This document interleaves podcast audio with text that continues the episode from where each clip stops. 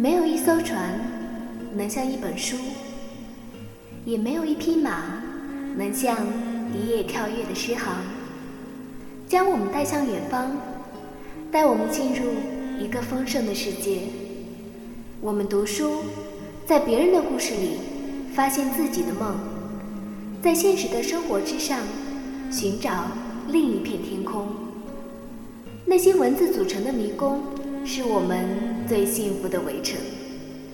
有人说，读者都是孤独的，但幸好我们可以一起读书。默读，知默，为你读书。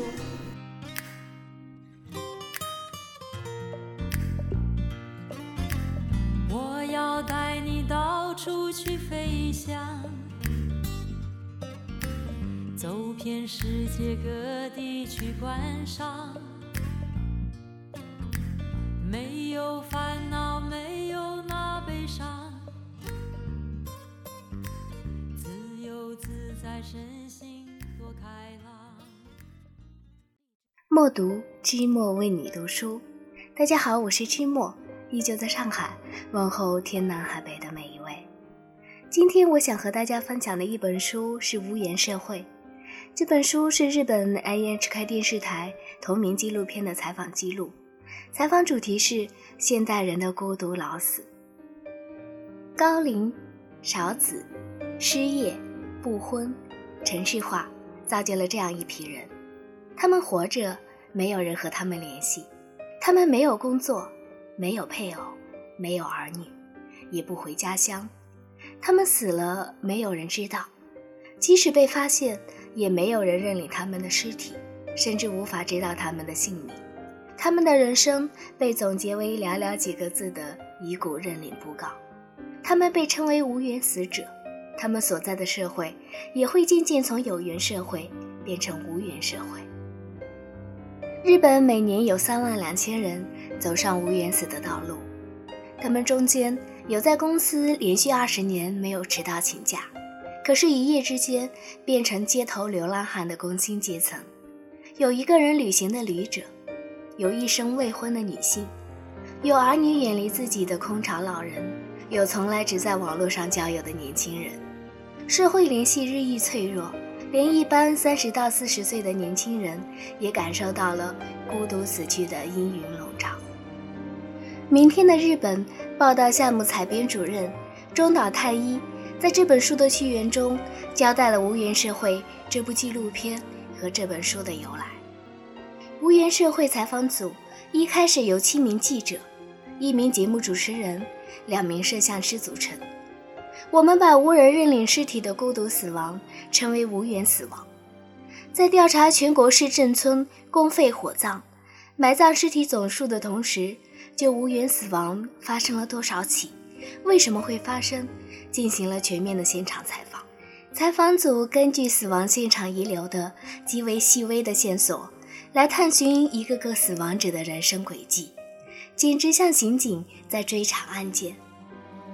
对全国市镇村的调查结果表明，身份不明者自杀、路毙、饿死、冻死之类的无缘死亡，一年高达三万两千人之多。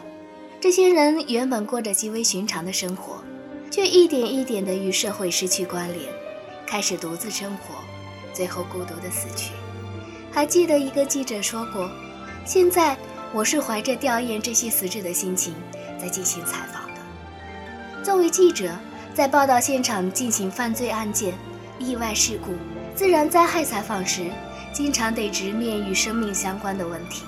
然而之前，我从来没有听过哪个记者说过自己是在怀着吊唁的心情进行采访。查了一下词典里“无缘”这个词条，那上头写着他是没有亲人、没有关联的意思。采访组又对独自生活的人进行了采访，发现那些自认没有亲人、与人没有关联的无依无靠者多得令人吃惊。一种即将单独迎来自己人生重点的惶恐，正在超乎想象的蔓延。采访到的材料于二零一零年一月三十一日播出，题目为《无缘社会：三万两千人无缘死亡的震撼》。这确确实实是发生在今天日本的事实。尽管二战已经结束六十五年，尽管经过经济的高度增长和泡沫时代，日本已经进入了成熟社会。有消息称，再过二十年，日本社会将迎来独自生活的单身家庭近四成的时代。应对无言社会并非易事，它与许多问题复杂的纠结在一起。是否应该回到具有牢固的地域关联、家庭关联？职场关联的社会，是否有构筑新型关联的方法？我们仍然在就这些问题继续采访。本书是记者与节目主持人、摄像师就无缘死亡者和独身生活者的人生轨迹进行采访的记录，是根据当时的采访笔记写成的，其中有不少在节目与新闻中未能播放的部分。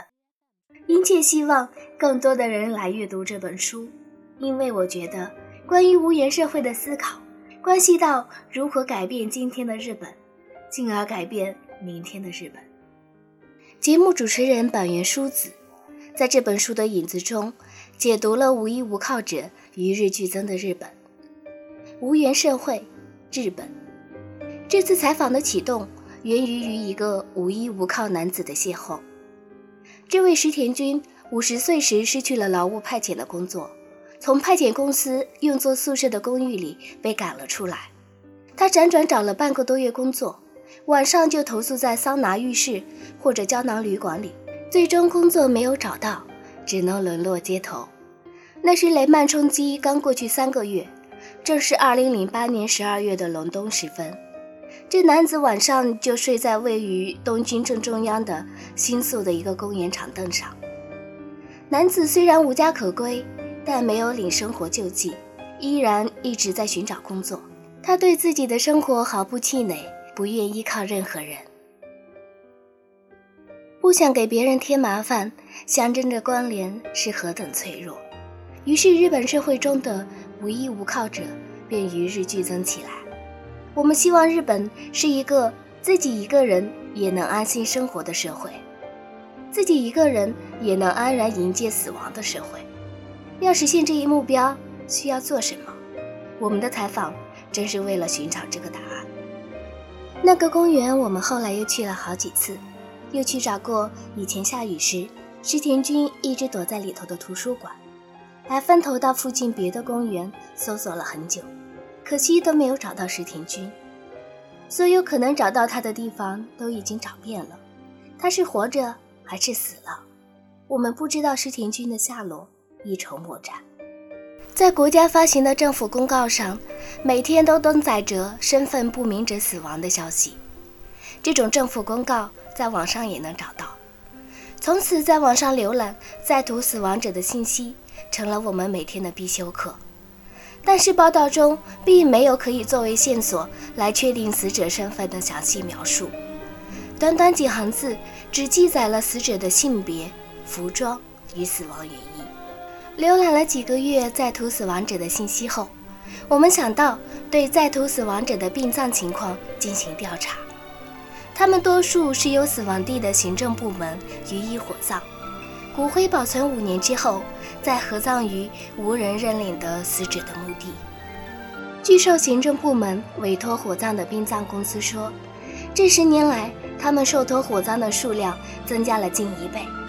我们直接到东京都内二十三个区去采访，各区行政部门负责人都说，这种无人认领的尸体数量剧增，让他们近乎疲于奔命。行政部门的办事员一脸困惑地告诉我们，尽管也有一些死者在外地有家人，但他们却推脱说常年不相往来，因而不肯前来认领遗体。这种谁都不来认领的遗体，在全国有多少？查了以后才知道。根本就没有这个数据。那些负责人虽然异口同声地说这种遗体在增加，然而我们没有各地累加起来的数字。有鉴于此，我们决定在全国进行数据统计。可是刚开始对全国所有一千七百多个市镇村进行电话调查，立刻就碰了钉子。我们没有采集数据，这种数字我们不清楚，调查极为困难。但我们坚持用电话仔细地说明情况，以求得到他们的回答。这些人都是动用税金进行火葬和埋葬的，我们至少要知道人数。耗时两个半月，调查结果出来了，累计的数字为一年三万两千人。这个惊人的数字堪与一年的自杀指数相匹敌。我们把这种新的死法称为“无缘死”，决定进一步进行追踪。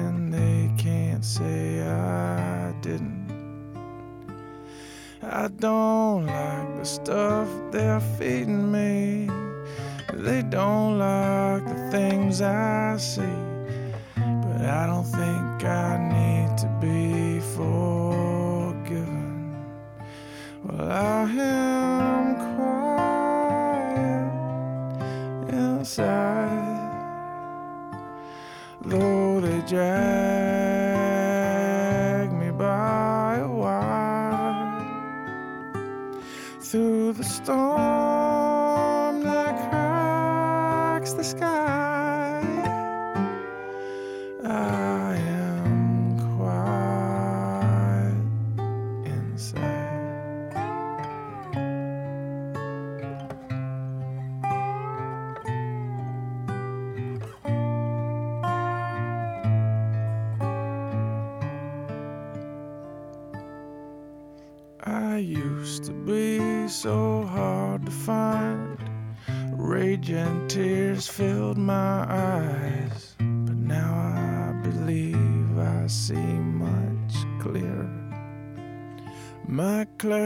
clarity did not come easily.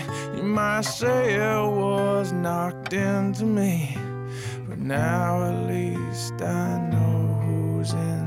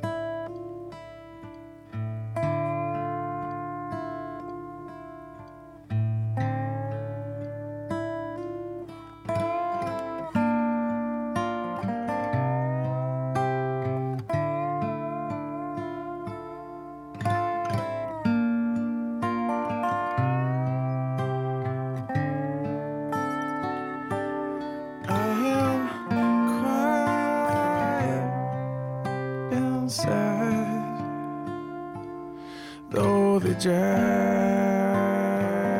me by a wire through the storm that cracks the sky.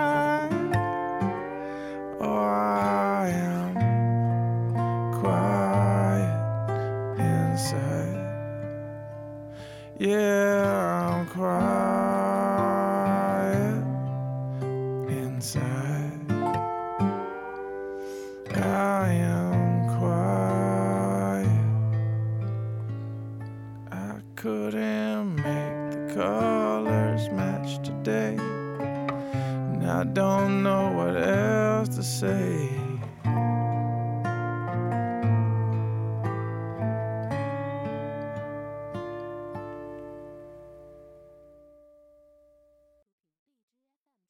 欢迎回到默读。今天我和大家分享的是《无缘社会》这本书。在无缘社会中，虽然报道了很多五六十岁以上的无缘死亡，但实际上无缘感在三四十岁这些更广泛的年轻群体中的蔓延，才正是无缘社会的表现。下面我想和大家分享年轻群体中蔓延的无缘死亡恐惧。这样下去的话，我也会无缘死的。无缘社会，三万两千人无缘死的震撼播放刚结束，网上就相继出现了这一类的帖子，帖子的数目超过了三万，在网上形成了一种骚动，热闹的像是庙会一般。在二十四小时实况转播的网站上，竖起了讨论无缘社会的留言板，一块留言板可以容纳一千个帖子。结果帖子不断更新，最后留言板增加到了十四块。这就是说，在一小时节目的播放中，观众留下了一万四千个帖子。与实况转播留言板同样，评论集中的还有推特。推特上的帖子大多来自三四十岁的用户，他们一边看着节目，一边发帖说：“这可不是与己无关的小事。”年轻的群体将无缘社会作为不是与己无关的事情来理解，网上蔓延着对于无缘死的恐惧。三四十岁的群体按理说尚不可能意识到死亡，他们对于无缘社会为什么会出现这种反应？他们内心想的是什么？我们开设了官方推特，决定链接推特上的帖子，对无缘社会带来的震撼的广度进行追踪采访。从事 IT 方面工作的小野寺利，三十四岁，一边看着电视里的节目播放，一边在网上写下了自己的感受。小野寺君发帖说：“如果失去工作，或许我也会无缘死。”小野寺君发这个帖子是有原因的，那就是仙台市出生的他在进京时的亲身经历。大学毕业后，小野寺君在家乡的大型家电专卖店工作。十一年前，二十三岁的时候，他来到东京，想要进 IT 公司，但他没能马上找到这类工作，只能一边在建筑工地或者搬家公司打短工，一边继续寻找工作。他说，那时候自己曾经发烧倒下过，由于在东京没有亲人，而且干的是每天结算的短工，刚因病休息时就断了工资收入，这导致他做好了死的心理准备。后来，他找到了向往的 IT 工作，有一个时期还在被誉为时代宠儿的 IT 风投企业家的手下工作过。他那时候结了婚，在举目无亲的东京构筑了新的家庭。但是他说道，就在《无缘社会》播出的时候，他正陷于一种更加孤立的境况中。小野寺君想要自己创业，在2009年10月成立了公司。然而每个月的纯收入跌到了收入最高时的三分之一，这导致原本向往安定生活的妻子与他离婚，使他失去了家庭。要想使公司走上轨道，似乎还有待时日。前途未卜的现状使他发出了“如果失去工作，或许我也会无缘死”的帖子。将自己的心情发到推特上以后，瞬时间就有了大量评论，这给了他一种安心感。他领悟到，感到恐惧的并不只是我一个人。乌缘社会在网上引发了热议。起初，我们为了迅速报道这一热潮，开始了采访。但我们在节目需要的调查结束后，仍然继续通过推特进行后续访谈。而后掐指一算，我们又跟十几个人见面谈了话。因为在无缘社会中，虽然报道了五六十岁以上的无缘死亡。但我们开始感到，实际上无缘感在三四十岁这些更广泛的群体中的蔓延，才正是无缘社会的表现。正因为如此，我们无法停下来。我想把耳后跟踪的几个人的情况记在下面。我一直在看无缘社会，边看心里边想，这就是将来的我吧。节目里说，二零三零年时。四个女性中将有一个终身未婚，说不定我就会是那一个。发这个帖子的是一个在东京都葛饰区独自生活的三十五岁女子。她高中毕业后在咖啡店或糕饼店里打零工，或是在运输公司当办事员，现在为一个搬家公司做接线员。她最初做接线员算是去打零工的。现在成了每半年签约一次的合同工。我们采访他的时候，他正等着签新合同。他说公司的业绩不甚理想，很担心自己的合同能够签到什么时候。本人现年三十五岁，目前没有结婚，没有对象，没有孩子，因此将来成为独居老人的可能性很高。在街上时常见到疑似无家可归的流浪妇女，又在电视节目中看到有些人悄然离世后，几星期甚至几个月都没有被发现。我觉得这些事情绝非与我无缘。健康的时候。年轻的时候还算是好的，就是一个人也行。不过时间是不会停下来的，身体也会疲惫起来。每当想到这些，就不是滋味了。发这个帖子的是一个三十八岁的男子，他说自从父亲得了大病以后，考虑到今后照顾双亲，就从自己工作的四国回到了老家大阪。这个边护理父亲边找工作的男子。现在仍然独身。他说：“无言社会中那位若山女士的境遇与自己的现状很相像。那个女性也是为了护理生病的母亲而一直没有结婚。而这个男子心里最担心的是，一旦自己生了病我的父亲患了脑梗塞，祖母、伯父也得的是脑梗塞。他们都是被身边的亲属发现后送到医院去的。我血管里流着他们的血。如果到了父亲现在的年龄还一直没有结婚，又跟他一样也得了脑梗塞的话，最后会是什么结果呢？那种景象我以前想过好几次，最后的结果也是显而易见。无缘社会宛如一石激起千层浪。通过采访之后，发现那些隐藏着的无缘死预备队人数之多，令我们感到恐惧。可想而知，正因为这些男男女女看了节目之后，在推特上发言，他们的存在才得以浮出水面。反之，如果他们保持沉默的话，这个群体说不定将会一直不为人所知。还有一件事不得不提，这次采访中让我们多次感到困惑的是，许多人在推特时发帖时给人的感觉，和实际面谈时给人的印象总是有些不同。因为与实际谈话的内容相比，他们在帖子中的告白更为直截了当，更为赤裸裸。一个我们采访的女子用推特回答了这个问题。在现实社会里，考虑到人际关系，心里话是不会说的。推特上的我才是真正的我。从这个年轻群体的彼此对话里，可以听到他们的心灵呐喊。他们仿佛在喊着：希望有人听我说，希望有人注意我。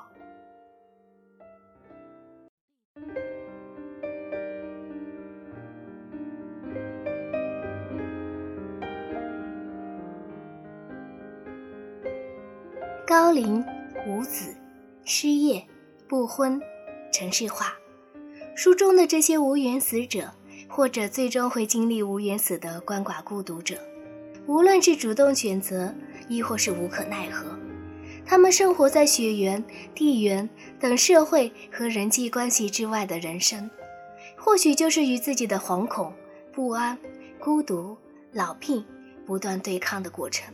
这也正是我们终将面对的明天。正如书里所说，无缘社会所要解决的，正是让每一个人一个人也能安心生活，一个人也能安然迎接死亡。